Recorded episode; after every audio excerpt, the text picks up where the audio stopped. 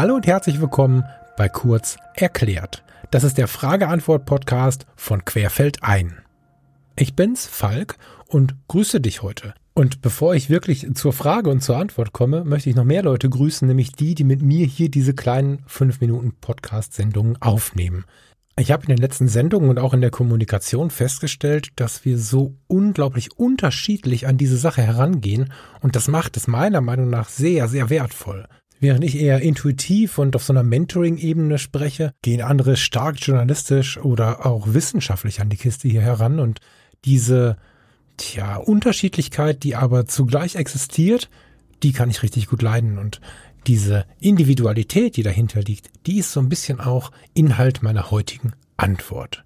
Die Frage, die ich heute aus unserem kleinen Fragenpool gefischt habe, ist von der lieben Katja Chemnitz selbst und lautet wie folgt. Warum haben andere immer gefühlt mehr Zeit als ich?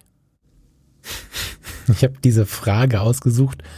Ich lächle gerade auch breit, weil ich sie mir selbst schon ein paar Mal gestellt habe. Und wenn du mit Menschen zusammenarbeitest, die einen großen Wert darauf legen, höchstmögliche Effizienz, Geschwindigkeit oder auch Ereignisdichte zu erleben oder zu erarbeiten, dann passiert das relativ schnell, wenn du nicht selbst zu dieser Gruppe Menschen gehörst. Ich habe beispielsweise mit dem lieben Steffen Böttcher oder auch dem lieben Thomas Jones das eine oder andere Projekt und stelle immer wieder fest, dass die beiden wahre Maschinen sind. Hocheffizient und wirklich auf den Punkt im Moment. Wenn ich noch in meinem Kaffee rühre oder mir noch einen mache oder mich mal wieder verfahren habe, sitzen sie schon da, gucken auf die Uhr und sagen, um Gottes Willen, die Zeit läuft davon, was am Umkehrschluss und am Ende von der ganzen Geschichte dazu führt, dass ich für die Dinge länger brauche, vielleicht auch mehr Zeiten brauche, in denen ich meine Akkus auflade und somit am Ende weniger Zeit habe als die anderen. Das war lange ein Riesenproblem, weil mit dieser Frage kamen auch andere Fragen. Bin ich schnell genug? Bin ich gut genug? Kann ich den anderen gerecht werden? Kann ich mit ihnen zusammenarbeiten? Soll ich mit ihnen zusammenarbeiten? Und als ich mich dann hingesetzt habe und mich ganz dezidiert mit dieser Frage beschäftigt habe und vielleicht auch den einen oder anderen Freund, vielleicht auch Thomas und Steffen mal mit hinzugezogen habe, wurde ganz schnell klar, dass die Antwort auf diese Frage so divers ist wie die Moderatoren dieses Podcasts hier. Und so sehr wir in der Gesellschaft uns zumindest in weiten Teilen über Diversität sehr freuen, ist es in unseren kreativen Bereichen hier, wenn wir ganz ehrlich sind, nicht wirklich weit verbreitet, den anderen als Individuum zu betrachten. Und was noch viel weniger verbreitet ist, ist, sich selbst als Individuum zu betrachten.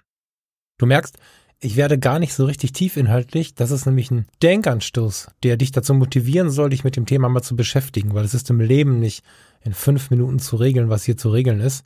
Wenn du aber dieses Problem auch hast, möchte ich dich stark motivieren, dich darum zu kümmern. Wir Menschen sind nicht dafür geschaffen, am Tag 37 E-Mails im Durchschnitt zu bekommen. Wir sind nicht dafür geschaffen, diese auch noch am gleichen Tag zu beantworten und im Schnitt, pff, die Zahl nehme ich aus meinem Kopf, 20 andere Aufgaben über Tag zu erledigen und wahrscheinlich sind es eher 120.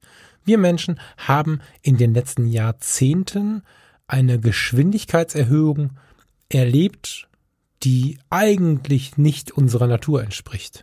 Und die einen können sich daran besser anpassen und die anderen nicht so gut. Und während die einen sagen, oh, du hast nur zehn Stunden gearbeitet, sind die anderen schon seit dreieinhalb Stunden völlig am Ende. Und das ist absolut in Ordnung.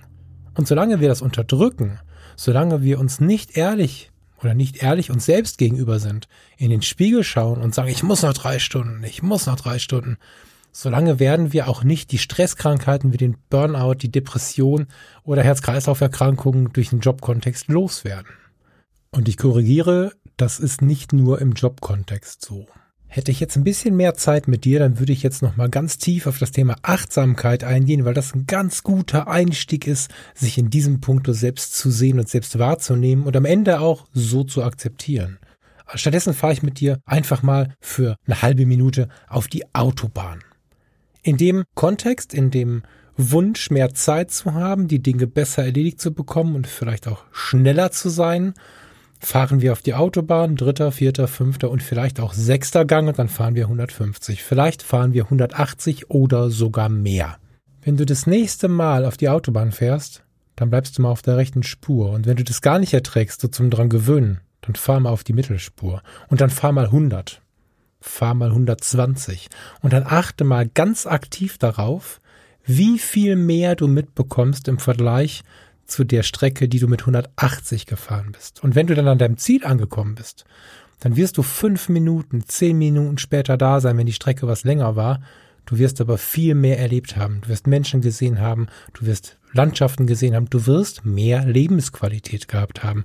Und dein Akku wird noch weit voller sein. Das heißt, diese Minuten, diese fünf bis zehn Minuten sind nicht verloren, sondern gewonnene Lebenszeit und eine Investition in das, was noch kommt. Und für all diese Dinge, für die Reise zu einem selbst und für das Wahrnehmen, da gibt's ein ganz geiles Werkzeug, einen ganz geilen Katalysator und das ist die Kamera. Vielleicht nimmst du das zum Anlass, machst jetzt hier die Kiste aus und gehst mal fotografieren.